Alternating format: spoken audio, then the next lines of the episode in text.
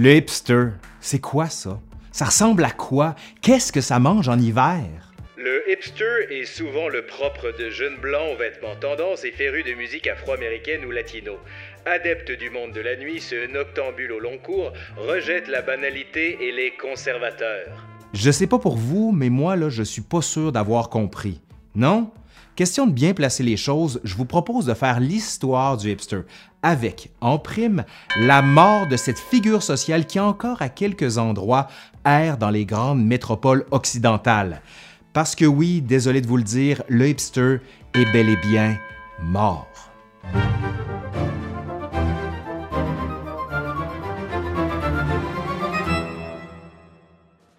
Selon le Urban Dictionary, le hipster est, et je cite, People that try too hard to be different and genuinely do think that they're being different by rejecting anything they deem to be too popular. Mais attention, le hipster n'est pas une création de notre jeune 21e siècle.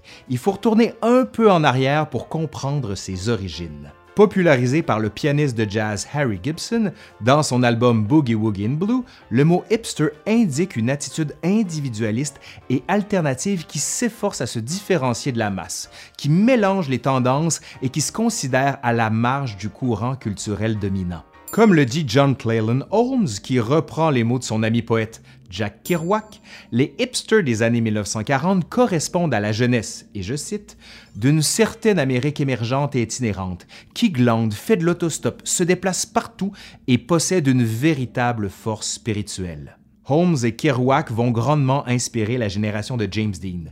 Ce dernier, avec sa dégaine nonchalante, est considéré comme une influence du mouvement hipster. Considérés comme l'équivalent des dadaïstes de l'entre-deux-guerres, les hipsters commencent leur phrase par comme si, like if en anglais, manière d'indiquer que tout ce qui suit n'est qu'illusion.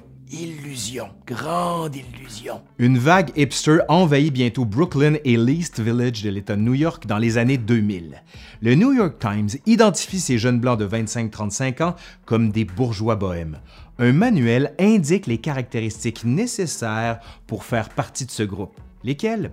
Ben, des coupes de cheveux façon Beatles, des sacs à main vintage, l'habitude de toujours parler à son téléphone portable, de fumer des marques de cigarettes européennes et de marcher avec des chaussures à semelles compensées et bien sûr avec la biographie du Che dépassant ostensiblement de l'une de leurs nombreuses poches de veste. Si la description est un peu cynique, c'est le moins qu'on puisse dire, elle définit tout de même ce qui devient un profil marketing, nouveau sociotype fourre-tout. Il s'agit de se démarquer de la masse, notamment par la musique ou encore les lieux de sociabilisation ou les habitudes vestimentaires, comme le vintage mélangé avec des marques équitables, le port de la barbe et les tatouages. Coudon, je suis un hipster, moi. Dans les années 2000, il se considère comme celui qui n'a pas intégré certaines habitudes consuméristes et socioculturelles.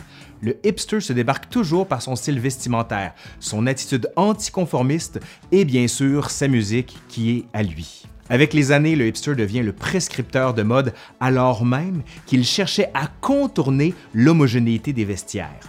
Selon Rob Horning, ce retournement annonce sa mort, car le hipster est devenu un pastiche, stéréotype incorporé au consumérisme bien loin d'une culture alternative.